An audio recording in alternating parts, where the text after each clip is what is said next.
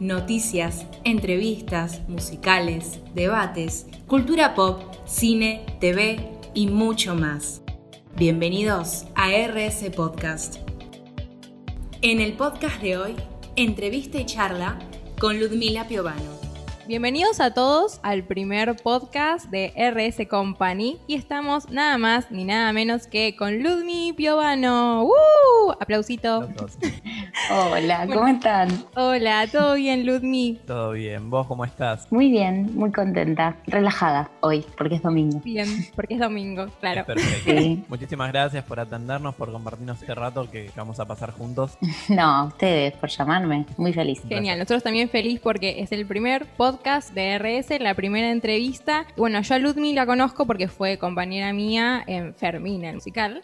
Eh, y todos los miembros también de RS Company la fuimos a ver al estreno de Fermín el año pasado, una obra, obra muy hermosa. sí, sí, muy linda. Obra nacional. Ah.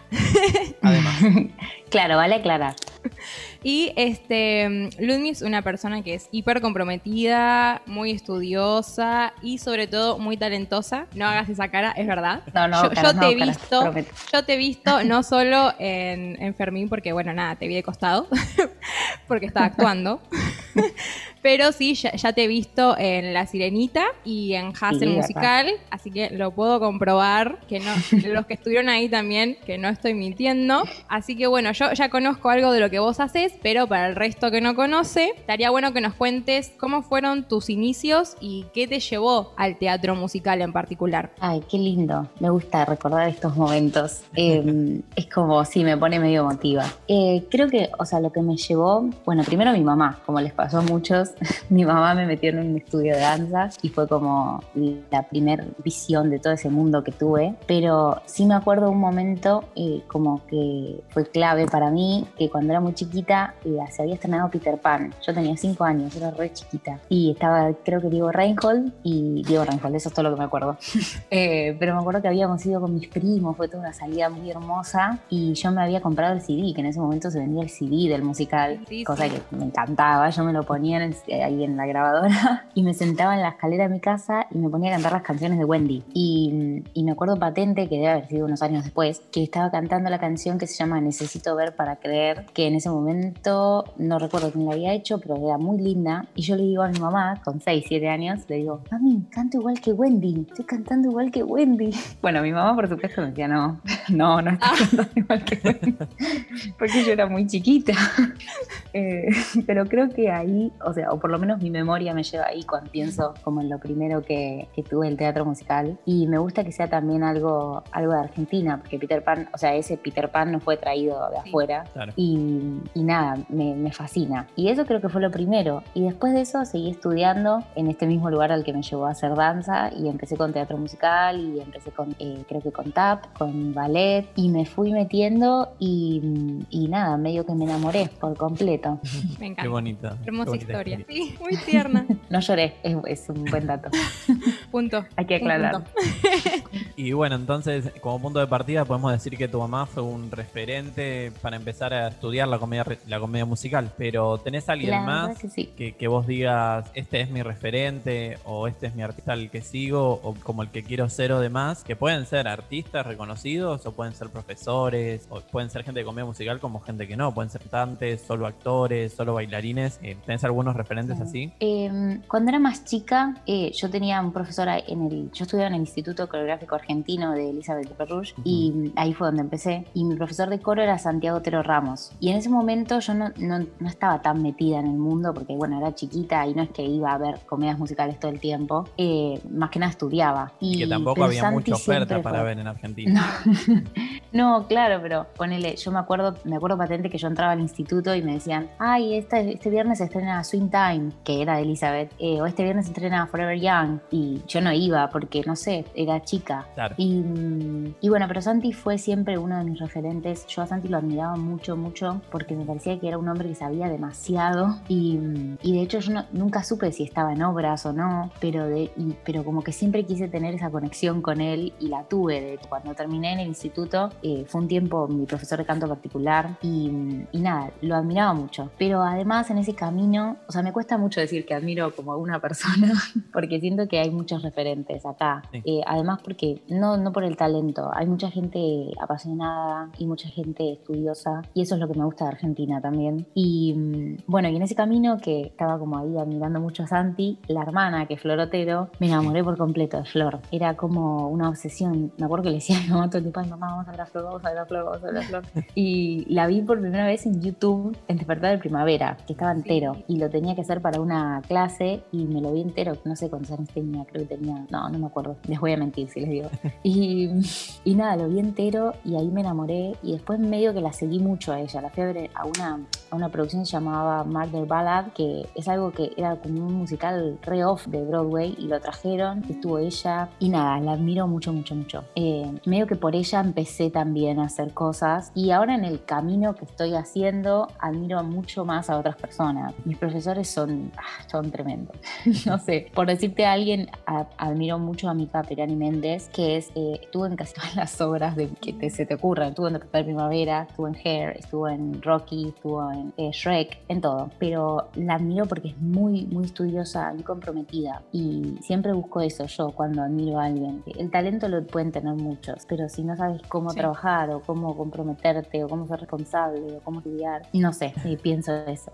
No, está buenísimo. Te dice muy larga para, para solamente que me preguntes. no, no. de una No, está buenísimo.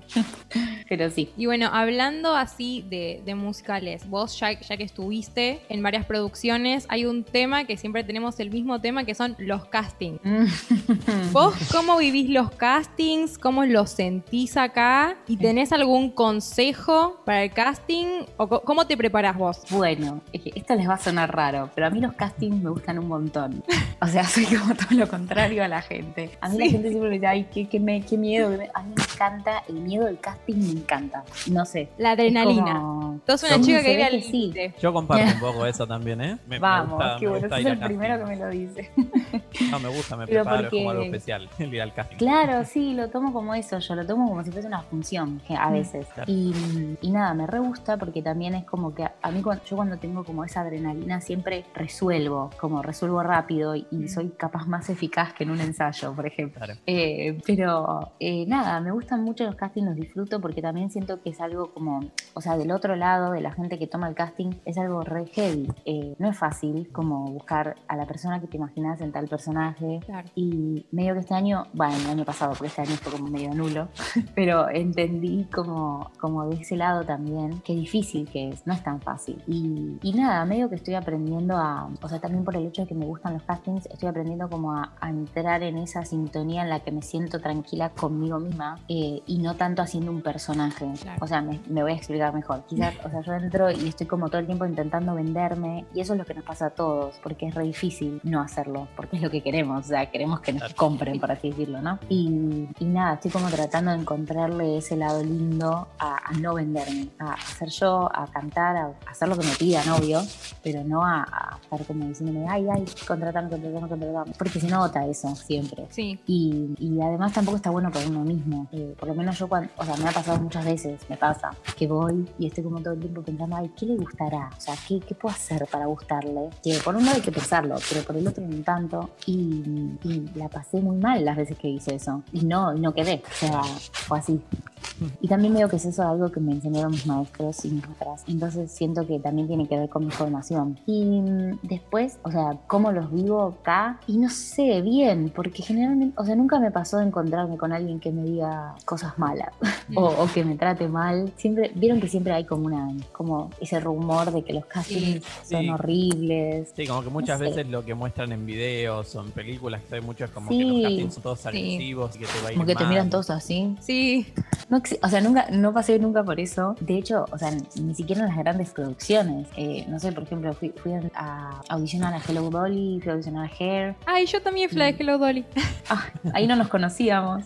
Sí que nos conocíamos. Sí, sí que nos conocíamos. Sí? sí, sí, Ay, siento que fue hace tres años Hello Dolly, pero no, no, Hello Dolly fue, el año pasado. Y el año pasado, nosotros nos conocimos en 2018. No, o sea, este año nos vimos en la audición. Claro. Este año se estrenó y la, en la audición no nos vimos. Ah. Pero nosotros nos conocemos tipo desde junio, julio del 2018. Claro, es verdad. Lo que pasa es que nuestros ensayos duraron un montón. Sí, claro. Pero, pero bueno, por ejemplo, en esos castings no me pasó que me traten mal. Y eran Elizabeth de Chaperrulla, Ángel Mahler, eh, no sé, Pablo Borlero. Bueno, Pablo Borlero igual es lo más. Pero Pablo Borlero, eh, Juani, nada, eh, personas que son muy reconocidas y tranquilamente podrían haber abusado de su poder mm. y no lo hicieron en ningún momento. Eh, y siempre me sentí muy, o sea, los castings que fui siempre me sentí muy cómoda de hacer lo que yo sentía que tenía que hacer o, o lo que me correspondía hacer. Como que no, nunca, nunca me pasó de irme a un casting y decir, ay, qué mal trató ese, o no voy más. De hecho, lo único que me pasaba era que yo me sentía mal por lo que hacía yo. O sea, nada más. Y, y, nada, eso. Y el consejo, es muy difícil dar un consejo porque no, no, me siento quién para darlo, pero... pero... a veces es más importante quizás un consejo viniendo de alguien o vos por ahí pares. Como nosotros, claro. Claro, son, son un par más que por ahí una persona que ya tiene la experiencia o que ya es un profesional, pues va a tener obviamente otra visión. Creo que de una persona que estudia y que se está formando como profesional, a veces es más importante mm. sus consejos pues está más a la par o nos sentimos más cercanos. Está bueno, sí, sí, tenés razón. Eh, creo que, o sea, les diría que sean ustedes mismos, pero eso para mí viene con el tiempo. Es difícil, como sin, o sea, sin haber, o sea, la primera vez que haces un casting, algo que vos seas súper auténtico y estés como re relajado, es medio difícil, como, ay, soy yo. Eh, pero sí, creo que lo, o sea, por lo menos según mi experiencia, según lo que yo hice siempre, es estudiar. O sea, ese es mi consejo, que estudien para la audición primero, pero también que estudien, o sea, hay una, hay como cierta disciplina que te dan las clases que si no las vivís, nunca las vas a poder reproducir en un casting. Y en un casting tenés que estar como preparado para que pase cualquier cosa, puede pasar cualquier cosa, que es lo divertido también. Y creo que a mí esa, esa adrenalina que fui como moldeando, me la dieron mucho las clases. Y nada, me parece como que eso es importante. Formarse, estudiar, ir preparado. Porque es un, también no ir preparado es como una falta de respeto hacia el otro. Y, y, me ha pasado muchas veces encontrarme con gente que llegaba y decía, ay, no me sé la letra. Y era lo único que era un pedacito así. Es como, dale. como que no es porque picar a nadie, ¿eh? pero me genera eso, como, o sea. Sí, es un respeto. que se vea esa pasión. Claro, es un respeto por, por el tiempo de ellos que están usando para ver a tantas personas. Sí, porque los casting a veces duran días enteros. Y es como decís, es una falta de respeto. Aparte, no te están diciendo estudiate el guion. O sea, siempre no es más que una caricia. claro. Muchas veces las audiciones, entonces es como un respeto hacia el otro. Sí, tal cual. Así que eso, nada, estudien.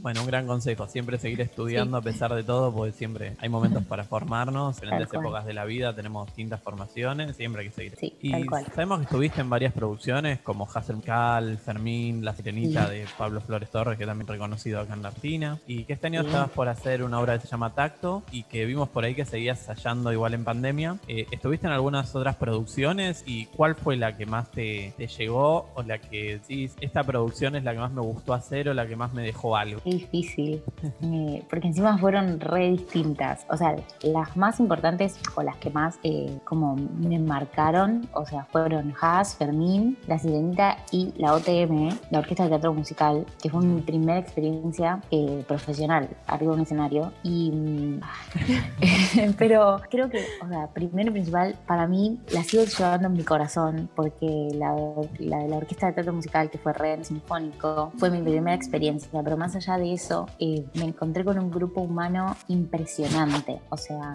creo que hoy en día están ahí peleados con Fermín, porque ah. con Fermín me pasó lo mismo y sentía la misma energía. Eh, la verdad es que el, grupo humano que se formó en Fermín no creo encontrarlo en otro lugar. Como lo, de Fermín, lo de Fermín fue impresionante. o sea, fue, creo que todos nos en el corazón de una forma increíble porque a veces justamente esto que hablamos de los castings, que decimos, uy, ¿cómo será la persona a otro lado? Si me tratará mal, si me tratará bien. Lo de Fermín fue increíble, fue como amor a primera vista en todo. Bueno, claro. Es que sí, eso mismo, eso mismo me pasó con Ren. Eh, yo llegué, era, o sea, era chiquita, yo, a mí con la comedia musical me pasó que me alejé un tiempo, me alejé dos años y volví en el 2017. Y en el 2017, o sea, yo no, no estaba estudiando comedia musical, estaba estudiando eh, música en la UCA, eh, música popular, o sea, folclore. Eh, sí, sí, sí, fue como que varié. Y, y, de repente mi mamá, siempre mi madre, me dice, ¿por qué no te anotas en algo de teatro musical? no buscas? Y encontré Actanart, que es el instituto, para mí uno de los más lindos que existe de teatro musical acá, y encontrando Actanart encontré una audición de REM, que era la Orquesta de Teatro Musical. Yo hacía dos años que no tomaba una clase de canto de teatro musical, que no tomaba una clase de actuación, que no tomaba una clase de danza. Estaba perdida, pero dije, voy a audicionar, o sea, voy a ir a audicionar porque esto es lo que me va a definir a mí si yo sigo estudiando esto o no. Gracias a Dios y a todo, no sé, a algo, a los astros. Eh, audicioné y era una bebé. O sea, tenía 19 años, no era tan chica, pero digo, no entendía nada. Canté Out Tonight. Así, o sea, haciéndome la perra, no entendía nada. Y, bueno, audicioné y quedé de ensamble y, entendí de qué se trataba. Pero además de eso, yo tenía la idea de que me iba a encontrar, como siempre me habían vendido, con un mundo re, hostil, como muy, sí, como muy severo, muy, muy rígido. Porque la comedia, o sea, tiene también ese lado, el teatro musical. Está. en el ambiente es un ambiente complicado también. Claro. Entonces están como las dos caras. Claro, sí. Y, nada, y entré y me encontré con una directora que me ayudaba haciendo ensamble, que me ayudaba a elaborar un personaje, que me decía, fíjate que en esta parte puedes hacer esto, esto, esto, con un director musical que me, no sé, que me, me daba clases de canto, era, o clases de, de leer partitura, no clase literal porque ensayábamos, pero era como, era, yo estaba abierta cual esponja, ¿vieron? Cuando se sienten que pueden aprender cualquier cosa. Y creo que esa sin duda fue la experiencia más importante que, tuve, porque fue la que me marcó mucho, en muchos sentidos. O sea, tengo guardadas las partituras así gigantes. O sea, fue una experiencia muy ah. profesional, claro. Entonces fue como, wow, ¿qué hago acá? No entendía nada. Y Y nada, y después, eh, después de eso llegó todo, todo lo demás que fue increíble, eh, que a veces uno no se da cuenta, o por lo menos a mí me pasa que yo estoy todo el tiempo haciendo cosas, entonces no me doy cuenta o no me pongo a pensar, pero creo que después, directamente después de eso, lo primero que hice, bueno, fue empezar a estudiar en Actanar, por supuesto, pero creo que primero llegó Haas, o sea, hice un montón de audiciones, siempre iba a audiciones después de eso, porque sentía que ahí iba a aprender. Y lo primero fue Haas, que Haas fue raro, porque en realidad yo no había quedado de Haas, había quedado de Sofía que era la amiga, y la ah. chica que iba a ser ah, eso no lo sabía. No, no, es que no lo cuento porque no sé, no, no, no sé, nunca me preguntan igual tampoco. Claro, tipo, yo sabía cuando nos avisaste y nos dijiste estoy ensayando para Haas, soy Haas. Sí. Claro, es que, bueno, claro, es que fue casi en el mismo momento además Fermín. Eh, pero nada, había quedado Sofía y me llamó el director y me dijo, mira, la chica se bajó y a mí me gustaste mucho para el personaje de Haas, si querés, y tenés ganas, hacelo. Yo le dije, sí, obvio, re. y, y bueno, nada, y ahí quedó. Y la verdad es que Haas también fue una experiencia rara y súper entretenida y súper interesante porque era protagonista, no entendía, ahí sí que no entendía nada. Pero a la vez traté como de no cargarme con esa, como con esa idea porque dije, bueno, no, es una obra, o sea, no tengo por qué tampoco llevar todo por delante siendo la protagonista, o sea, no es la idea. Eh, y bueno, nada, y después llegó Fermín y después de Fermín la Sirenita. Y como les dije antes, como que todos fueron muy distintos. Eh, Fermín también fue un grupo humano hermoso la Sirenita ni hablar. Yo, la Sirenita fue algo que no me esperaba para nada porque audicioné para los mosqueteros y quedé para la Sirenita.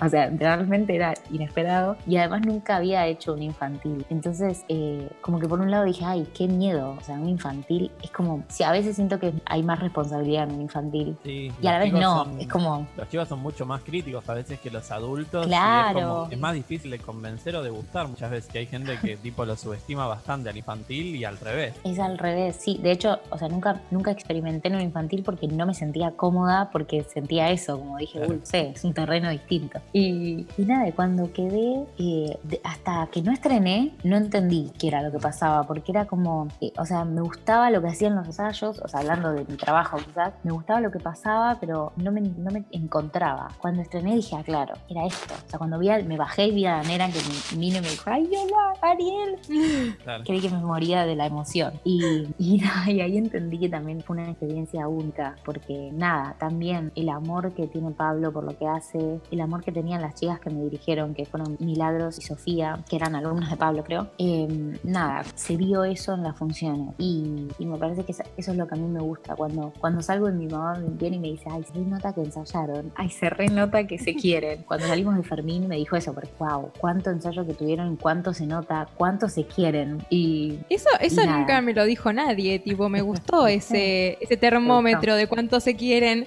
Ay, mi madre es así.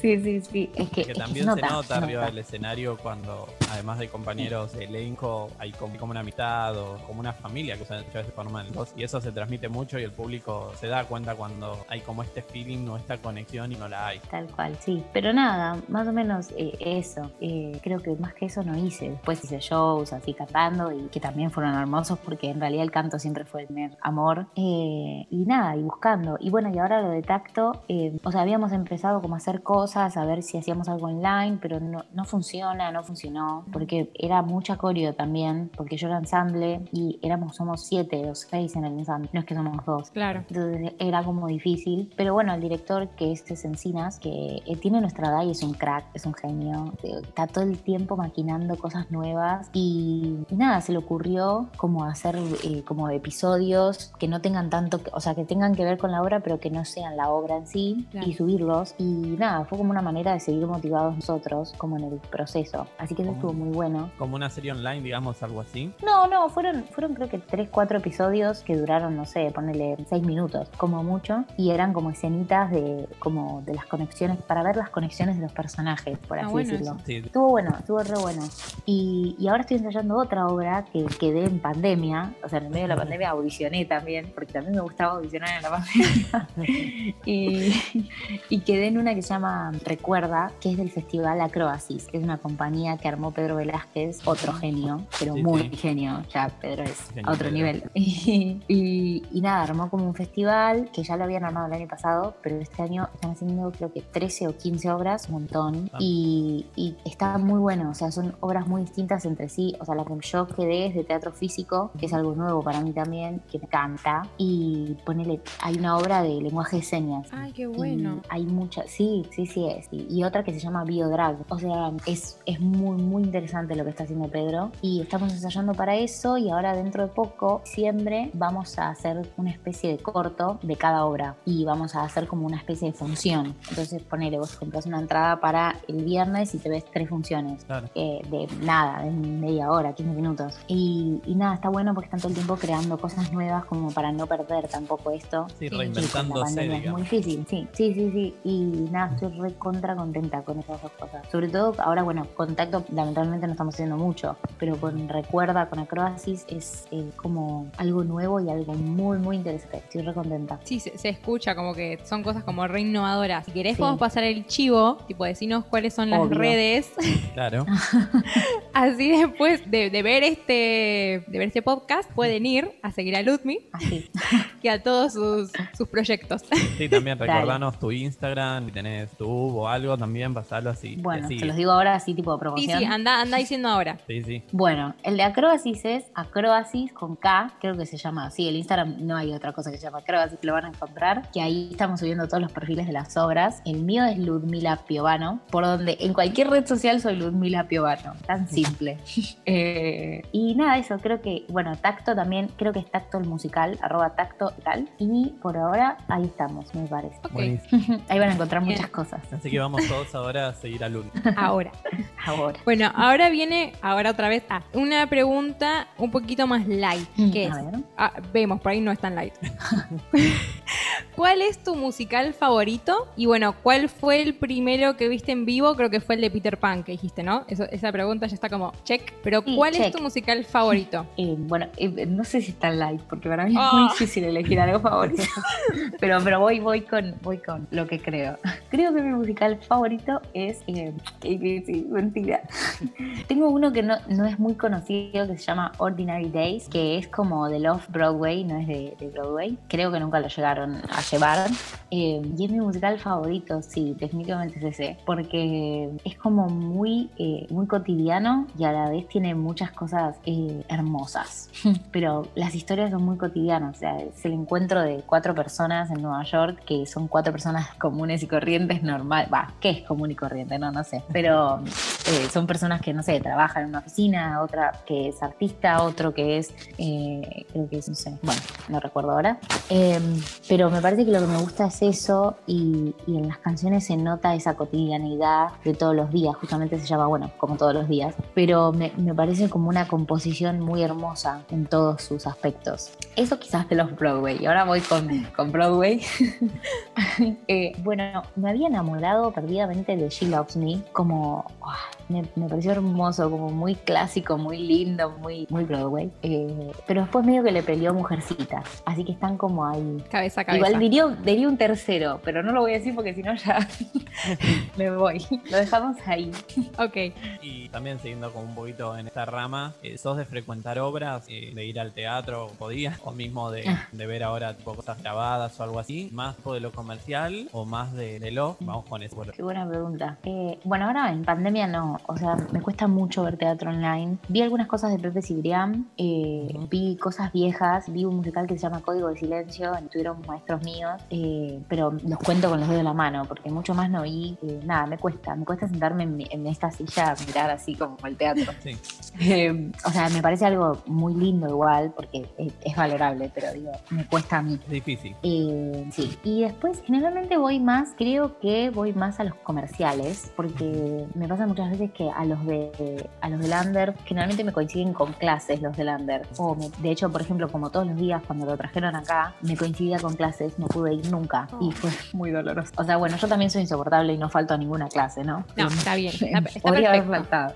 Pero no, no me daba, claro. No me daba, eh, no sé, no fui. Eh, pero generalmente sí voy a comerciales, pero la verdad es que eh, voy un poco a todo. O sea, no soy de. Vieron que está esa gente que va siempre al teatro. Yo no soy de ir siempre, siempre, pero sí cuando cuando siento que me va a gustar voy. No es que me mando a mirar a ver qué pasa. Eso sí no hago. Claro, vas a ver cosas eh, que estás segura que tenés ganas de ver o que decís, bueno, esto me va a gustar. pero no sé de ir a ver toda la oferta teatral que a veces hay, tanto en lo comercial como en el under. Claro, sí, sí, sí. Me pasó que en el 2018 sí eh, frecuenté mucho el under porque salía con un amigo todo el tiempo y nos habíamos como puesto esa idea en la cabeza, como ir a ver un montón de obras y, también obras de teatro. Me gusta mucho ver obras de teatro, eh, también con mi familia, con mi mamá voy, voy normal. Como Normal. Voy, generalmente voy. Y por ahí, por la zona en la que vivís, ¿podés encontrar, tipo, tenés algún teatro cerca? Nada, o nada, nada, no. Nada, nada. pero, pero nada, y cuando digo nada. ¿Por qué zona vivís? para así ponemos contexto. Vivo en Lugano, pero hay, hay muchos, sí hay muchos estudios de danza, y más de árabe, o creo que hay de música también, mucho, más que de teatro o de teatro musical. Eh, pero no, teatro no hay nada no, creo que no. O sea que lo, tendrías que irte directamente a Capital, digamos. Sí, pero para como estoy contra acostumbrada, ya está. es, mi viaje de todos los días. Claro. y bueno, este año fue un año complicado para todos, con el virus, con la cuarentena. Eh, en cuanto a lo artístico, ¿viviste cambios? Eh, ¿Experimentaste algo significativo en tu carrera artística de cuando no estábamos en cuarentena a como estamos ahora? Y la verdad sí, pero más que nada porque, bueno, me tuve que adaptar como nos adaptamos todos y me, me amigué un poco más con la cámara, que era algo que me costaba mucho. De hecho, me peleé, o sea, no es que me amigué en abril. Claro. o sea, eh, te diría que hasta en julio recién me amigué, eh, porque nada, no, no lo encontraba como, no, no podía ser yo, sentía eso. Y, medio que aprendí a, que, nada, que también es otra faceta de mi artista, como el encontrar eh, esto en la cámara, que grabarme, en prepararme set, o sea, de repente tuve que preparar set, como empecé a, claro, empecé a fijarme en qué luz me ponía, saqué lámparas de mi garage, nunca en me iba a agarrar, pongo mil cajas arriba una de otra, como me corro toda la habitación. Hace poco tuve que hacer un video para una clase y desarmé toda la habitación, chicos. O sea, saqué todo, ¿entiendes? o sea, claramente. Tu familia muy feliz. Ay, re contenta. Re. Digamos que, por suerte. que fuiste aprendiendo un poco también a hacer cosas técnicas o otro mundo que por ahí no estabas tan, tan acostumbrada a hacer. Quizás más a lo que sería bastidores en un teatro o el backstage, que por ahí no, por ahí solo estás como artista. Sí, no, como todo. Sí, sí, Pero además de eso era algo que no me gustaba. O sea, algo que no me gusta en realidad. No es que voy a salir de acá diciendo, uy, listo. Voy a una escenografía. no, no, no, es algo que me guste. Entonces me digo que tuve que aprender a, encontrarle lo que a mí me gustaba, lo que a mí me, ayudaba. Sí. Como, eso como primera cosa. Y después eh, empecé a, como, a incursionar en otros ámbitos. No sé, empecé a tomar clases de actuación de cámara, vivía como totalmente perdida. Eh, no sé, empecé a tomar clases de contemporáneo que lo había medio dejado de lado. Como que traté de buscar esas cosas que me hacían bien a mí y no tanto a la carrera de teatro musical. O sea, sí, igual sigue siendo, porque canto nunca dejé, actuación tampoco, repertorio tampoco, pero eh, como no, y actualmente también contemporáneo ahora también es un, un estilo que se está usando también en la comedia musical. Antes estábamos como, bueno, solo el tap y el theater jazz y hasta ahí llegamos y ahora es como que la comedia musical se, se abrió a otros ritmos y como que se está complementando muchísimo más. Es verdad, sí, sí, sí, tal cual, tenés razón. Pero, eh, pero nada, como que estando encerrada decía, bueno, o sea, esta clase de jazz no me está sirviendo porque no la puedo hacer, no me siento cómoda en mi casa, listo, chau, hago esta otra. Como que empecé a elegir y, también un poco más desligada de Actan Art, eh, como que medio que empecé a elegir realmente lo que yo sentía que me faltaba, por así decirlo. Y, nada, eso. Igualmente me peleé bastante con mi artista, como creo que también debe haber tocado a todos. Eh, tuve momentos en los que no quería saber nada eh, y tuve momentos de mucha inspiración. Bueno, yo también escribo mucho, escribo poemas, va, no poemas, escribo, escribo de todo y me conecté mucho también con eso, que generalmente no tiempo porque estoy a las corridas y hubo días en los que me sentaba y escribía por horas. Wow, eso es un montón porque no, no, lo experimentaba. Que creo que eso también el artista lo tiene que pasar, como esos momentos de bajones o de ser inspiración para después tener como esa catarata de inspiración y de cosas para hacer. Creo que todos pasan por ese momento de bajón o de depresión. El sub y baja emocional. Exacto. el famoso, claro. Sí, sí, sí. De hecho, bueno, también otra cosa muy buena de, la pandemia fue que me pude conectar con gente de Estados Unidos, del teatro musical, y, tomé varias clases, o sea, algunas gratis que hacían con Go Broadway, sí, conoces. Sí, sí, sí. Y, otras también que pagué, pero digo, o sea, nunca, nunca me hubiese imaginado que podía tomar una clase con alguien de Estados Unidos en esta época del año. Eh, o sea, nada, y esas cosas las valoro mucho y las valoré mucho de la pandemia porque no, no hubiesen sucedido si no existía la pandemia. Claro. Y, y nada, eso, medio que viendo qué me dice mi, mi cuerpo, mi corazón y tratando de transitar esas cosas, como, o sea, un poco enojada con los teatros, pero porque no vuelven, no con los teatros, y, pero bien igual, o sea, siempre, siempre priorizo la salud y el bienestar, como no es que no es que fui de los que, uy, no, bueno, no hay teatro que, no, me voy al teatro, o sea, no. Eh, Piquete en el teatro. No, claro, no, no. Eh, pero bueno, eso, más o menos. Genial, y así vos ya, ya que viste, digamos, ensayando, ¿cómo ves el ámbito ahora actoral con esto de la pandemia? O sea, ¿qué es lo que, lo que llegaste a escuchar? ¿Estamos todos bien? ¿Estamos todos mal? ¿Qué onda? No, o sea, creo que bien. De hecho, me parece que cuanto a lo artístico va a ser, cuando todo vuelva a la normalidad, va a ser un boom muy lindo. Confío en nosotros, otras. Eh, creo que va a surgir algo muy, muy lindo de todo esto que está pasando, porque como decía antes César, es como salir de eso para encontrar ese otro, esa otra inspiración. Pero está difícil la parte como administrativa, burocrática, no sé cómo quieren llamarle. Eh, y nada, pero me parece que eso también, eh, o sea, se va como a tapar con, con, el amor y la pasión que le tenemos a lo que hacemos. Y creo que eso es lo importante en realidad. Así que lo veo muy bien el teatro. Bueno, es, gracias. Es, algo muy positivo y sí que todos tenemos que tirar para ese lado para hacerlo resurgir con todas las fuerzas. Y ya estamos casi por terminar, pero vos hace un ratito dijiste que estoy viendo cosas de Pepe Cibrián, un gran referente en Argentina. Nombraste cosas de Broadway también. ¿Y qué similitudes o diferencias puedes encontrar entre las producciones de Broadway o del West End, Londres, la otra parte también importante de la comedia musical, y las de Argentina o de las que traen de allá, las hacen acá con puestas finales? Em, no sé, no me siento como tan capacitada como para decirte, bueno, en Broadway es así, acá es así, porque no, no estuve como Josina Scaglione. Pero, ay, la amo.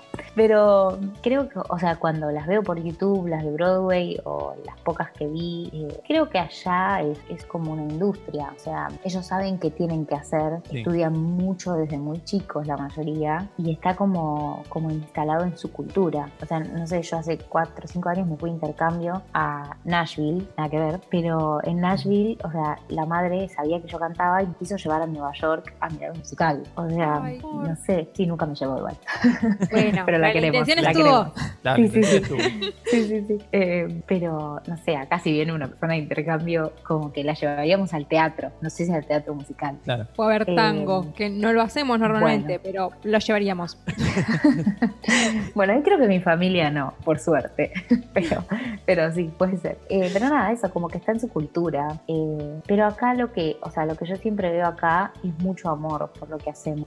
y lo veo en, el under, en circuito comercial, cualquier lado. Salvo cuando contratan gente que, bueno, solamente tiene seguidores, pero eso sucede. Eso sucede en Estados Unidos, sucede acá. O sea, sucede en todos lados. Pero mm, siempre hay amor y siempre hay pasión y eso siempre para mí se lleva puesto lo demás. Eh, creo que en Argentina hay mucho, mucho talento, mucho, mucho talento escondido mm. eh, que está bueno como que, que se pueda ver. Y, y, no sé, el West End nunca tuve mucha conexión con el West End, pero, pero creo que también pasa lo mismo allá, está como ya instalado. Y, pero nada, como, como les decía, acá creo que el amor le gana a muchas cosas, porque de hecho, si bien quizás no está en la cultura, no es que, o sea, yo no tengo amigas que digan, ah, uy, la comunidad musical eh, es esto, esto, esto. Mis amigas que estudian administración no tienen ni idea. De hecho, me preguntan, ¿qué claro. vos?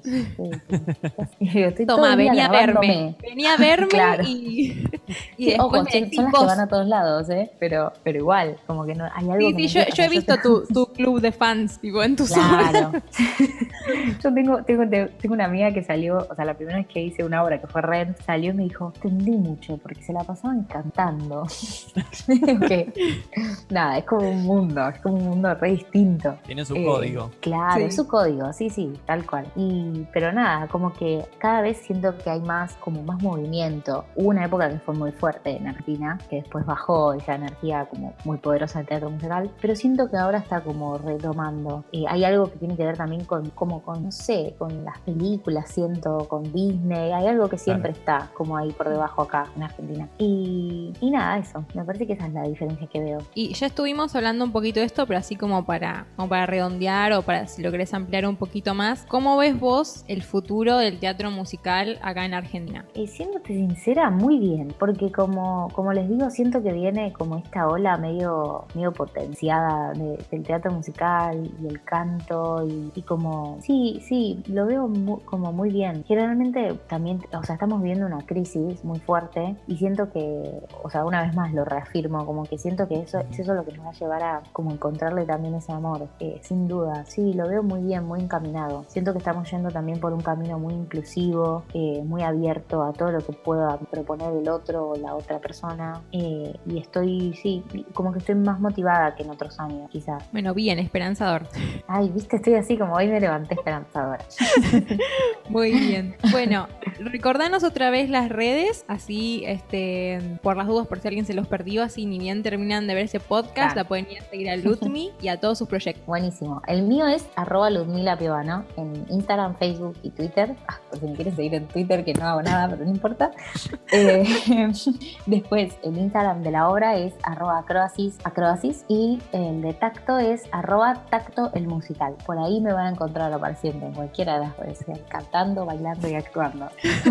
Bueno, muchísimas gracias por tu tiempo. Fue una, una entrevista muy linda, fue una charla, digamos, una entrevista, fue un intercambio. Eh, así que muy contento realmente por, por, habernos atendido, por habernos dado tu tiempo, que siempre el tiempo es algo muy valioso de uno y brindárselo a otras personas siempre está muy bueno y se agradece mucho. No, gracias a ustedes, de verdad. Me gusta mucho que hagan esto y que sigan incentivando a los artistas. Es, es importante. Así que gracias. Hermosa entrevista. Hermosa sí, charla. Fue, fue, fue, una hermosa charla. Y bueno, así concluyó el primer RS Podcast. Y muchas gracias, Ludmi, por estar con nosotros. Síganla en todas las redes. Compartan este video. Así, compartan este video. Y síganos en RS Company. Muchísimas gracias.